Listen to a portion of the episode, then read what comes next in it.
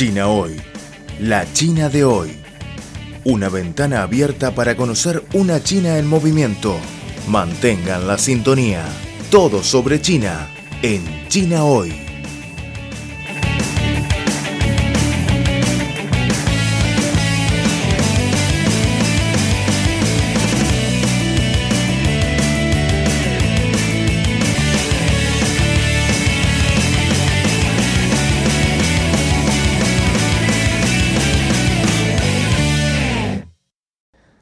Amigos de Radio Internacional de China, bienvenidos a la nueva edición de China Hoy. China Hoy, la China de hoy. Soy la presentadora Liliana. En el espacio de hoy tenemos como invitada a la profesora Catalina Ferrexio, profesora de salud pública de la Pontificia Universidad Católica, miembro del Consejo Asesor para COVID-19 del Ministerio de Salud de Chile. ¿Por qué todavía no hay vacuna segura y eficaz para esta contagiosa enfermedad? ¿Cómo se denomina un nuevo virus de acuerdo con las reglas internacionales? Todas las respuestas las tendremos después de una pequeña pausa y seguimos con China hoy.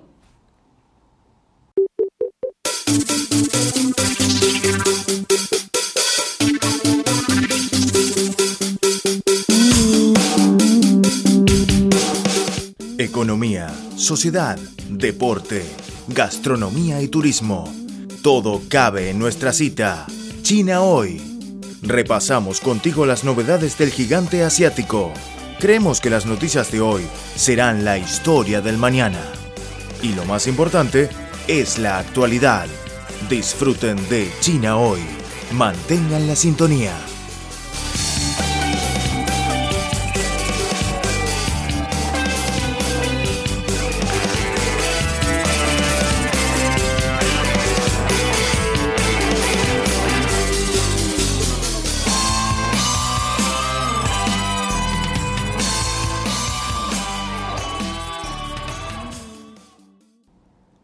Amigos, bienvenidos de vuelta a China hoy. Liliana les sigue acompañando.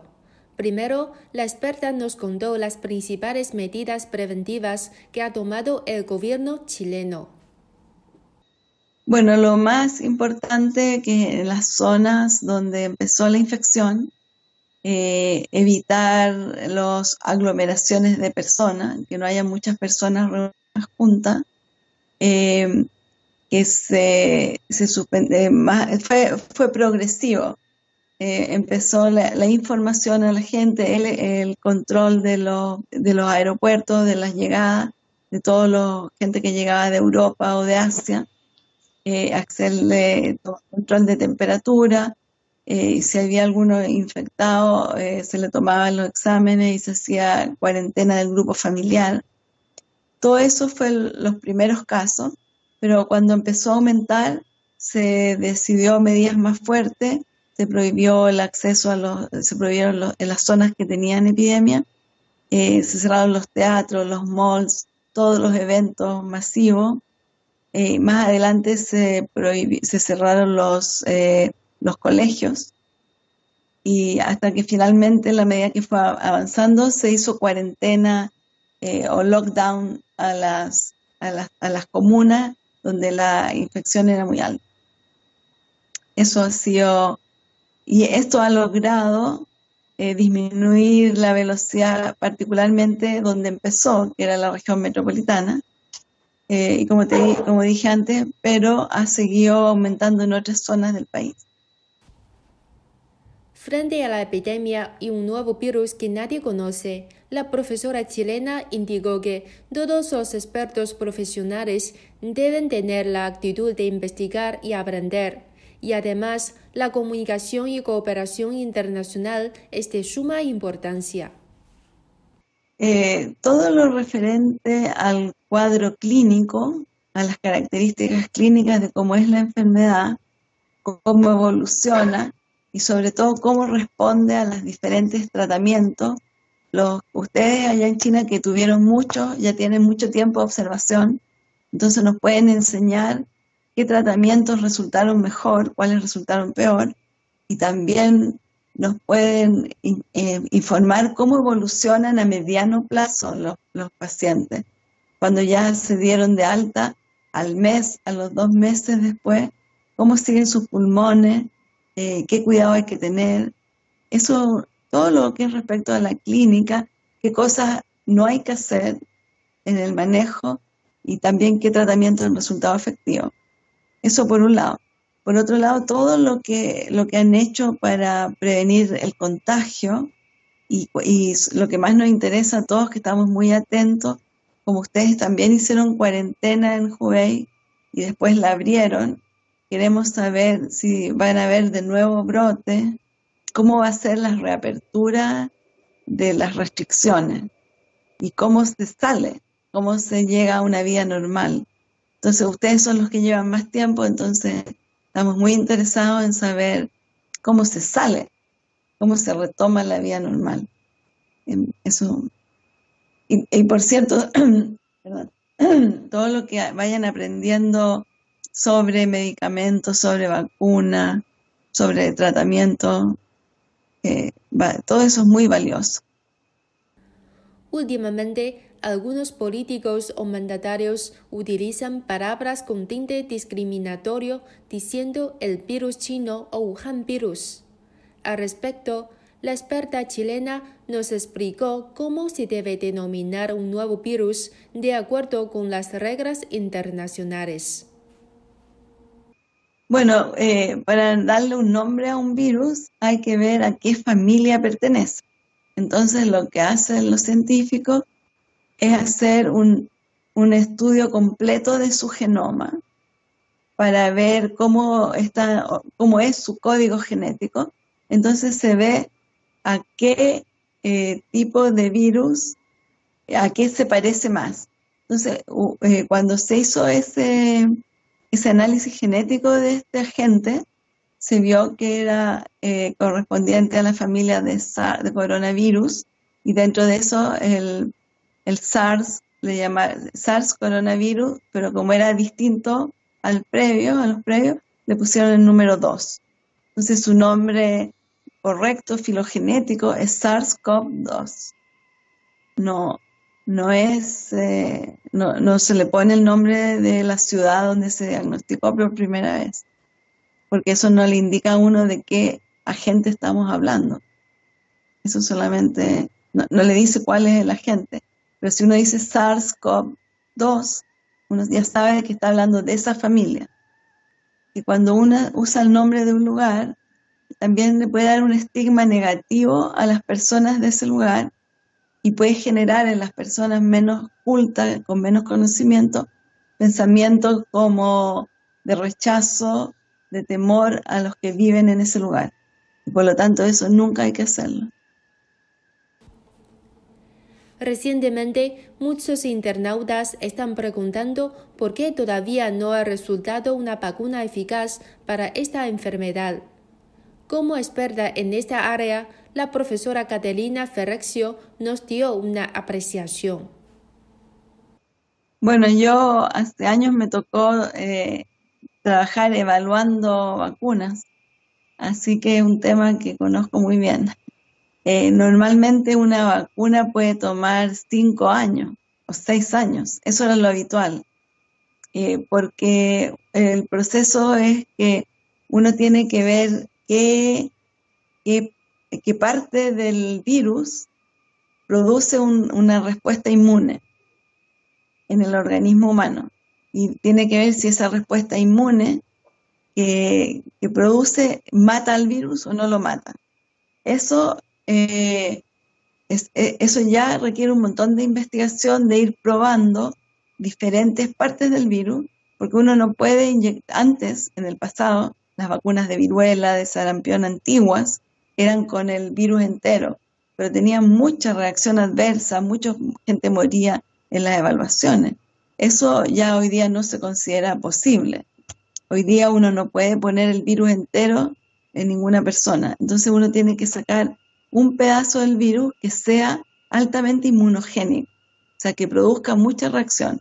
Entonces, eso habitualmente, solo encontrar cuál era el pedacito que produce respuesta inmune potente, podían ser uno o dos años. En este momento eso ha ido muy rápido. Llevamos apenas tres, desde que partió, cuatro meses llevamos, y ya se han identificado en varios lugares del mundo este antígeno que, produce respuesta inmune y que esa respuesta inmune es tan potente que mata al virus. Eso, este proceso se ha avanzado muy rápido. Una vez que uno avanzó en eso, en animales y en laboratorio, tiene la parte más difícil que es pasar a aplicarla al humano. Y uno tiene que ir aplicándola en personas sanas y fuertes y en, y en, dos, entonces uno la, aplica y tiene que ver si le produce respuesta inmune. La respuesta inmune se puede demorar un mes.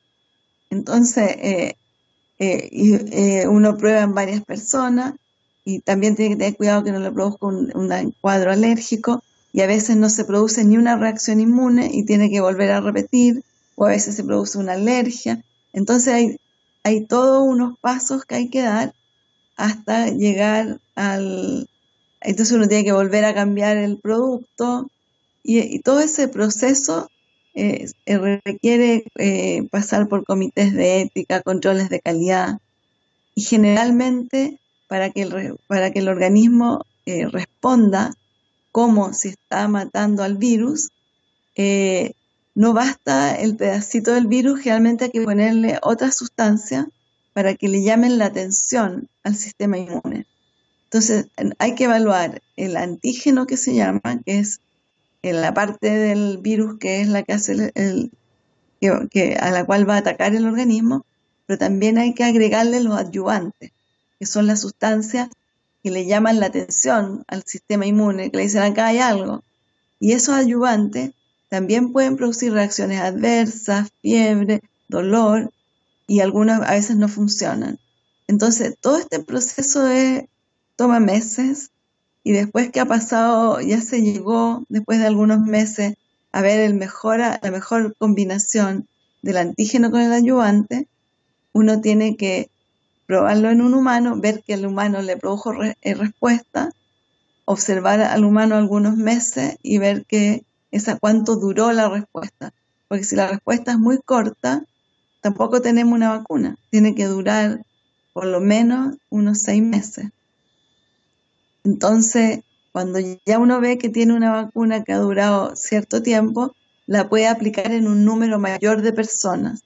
Y ya no son estos jóvenes sanos y fuertes, sino que la tiene que empezar a aplicar a la población adulta mayor, con enfermedades crónicas, con otros medicamentos, y tiene que ver si a esas personas no les causa daño. Entonces, todo ese proceso son como 18 meses lo más rápido que puede ser. Y, estamos ya, o sea, se partió y yo entiendo que en Estados Unidos, en China y en algún lugar de Europa ya se están evaluando eh, estas vacunas muy promisorias. Pero como, como le digo, es un camino largo para poder... Y después viene otra parte que es muy complicada, porque acá todo esto está en el laboratorio, entonces la vacuna se está produciendo, está congelada y de estar a menos 80 grados se pone después directo. Pero cuando uno la quiere poner a la población, a miles de personas, no la puede tener al lado del freezer como es, como es en voluntarios que están metidos en el laboratorio. Entonces uno tiene que hacer una, la próxima etapa, una vez que ya tiene el producto, tiene que ver que el producto pueda estar resistente a temperatura ambiente, que pueda liofilizarse y ponerse en tubitos pequeños para que salgan a la comunidad, a los consultorios, a, distribuirse. Y ahí eso que uno diría, ah, bueno, eso es lo fácil, ¿no? En la vacuna me tocó a mí la última contra el virus papiloma humano. Eh, el NIH de Estados Unidos no lo pudo traspasar al formato comercial durante años, no lo logró, tuvo que entregar, entregar la patente para que lo hiciera la empresa privada, que tiene más experiencia en manejar las vacunas comerciales. Entonces, ese paso para poder después ponerlo en tubito y distribuirlo es un paso que puede ser mucho más complejo de lo que parece, En, el caso de la vacuna que yo le cuento del virus papiloma, era porque al, al liofilizarla se destruía la vacuna. Espero que no pase con esta vacuna, pero todo eso hace que nadie puede tenerla antes de un año o 18 meses, sería imposible que llegue a la población, más difícil. No sé si se entendió. Bueno amigos, con todo esto se despide Liliana. Cualquier duda o sugerencia puede dejar sus comentarios en nuestra página oficial de Facebook, conocida como Radio Internacional de China en español. Muchas gracias por su sintonía. Hasta la próxima ocasión. Chao.